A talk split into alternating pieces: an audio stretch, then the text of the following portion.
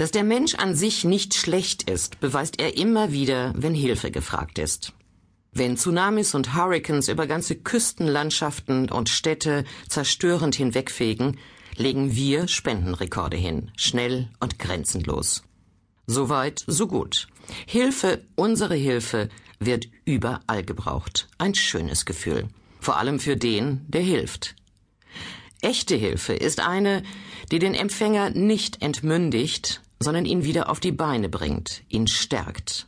Hilfe ist, wenn aus Opfern wieder selbstständige Menschen werden. Und richtige Hilfe geht immer mit Egoismus einher.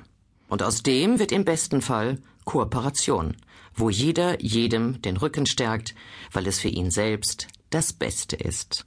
Wolf Lotter hat einen Streifzug durch die Geschichte des Gemeinsinns und Samaritertums der Brüderlichkeit und der freiwilligen und verordneten Hilfe unternommen, mit zuweilen unbequemen Einsichten.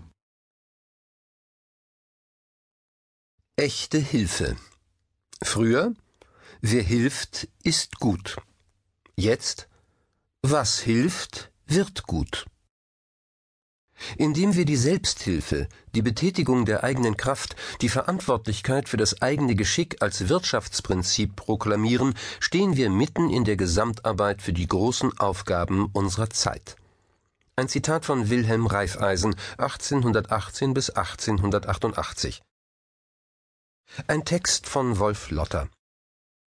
Römisch 1. Die Rottweiler.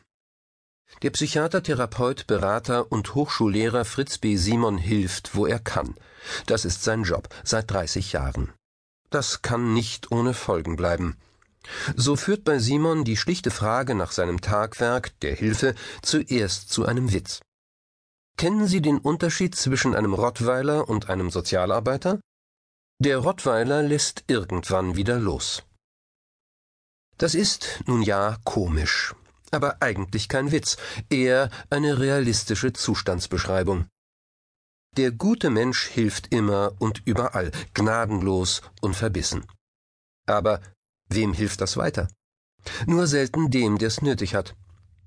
Seit Jahrzehnten nimmt die Zahl der Helfer in allen Lebenslagen zu. Berater, Therapeuten, Sozialarbeiter, Katastrophenschützer und Lebenshilfeexperten aller Art umzingeln uns regelrecht. Dicht an dicht wird interveniert, moderiert, vermittelt, ungefragt geholfen und täglich neu zum Mithelfen aufgerufen, also um Spenden oder Subventionen geschnorrt. Menschen, die bis vor kurzem noch gar nicht wussten, dass sie Hilfe brauchen, werden als Zielgruppe entdeckt. Neue Leiden gibt es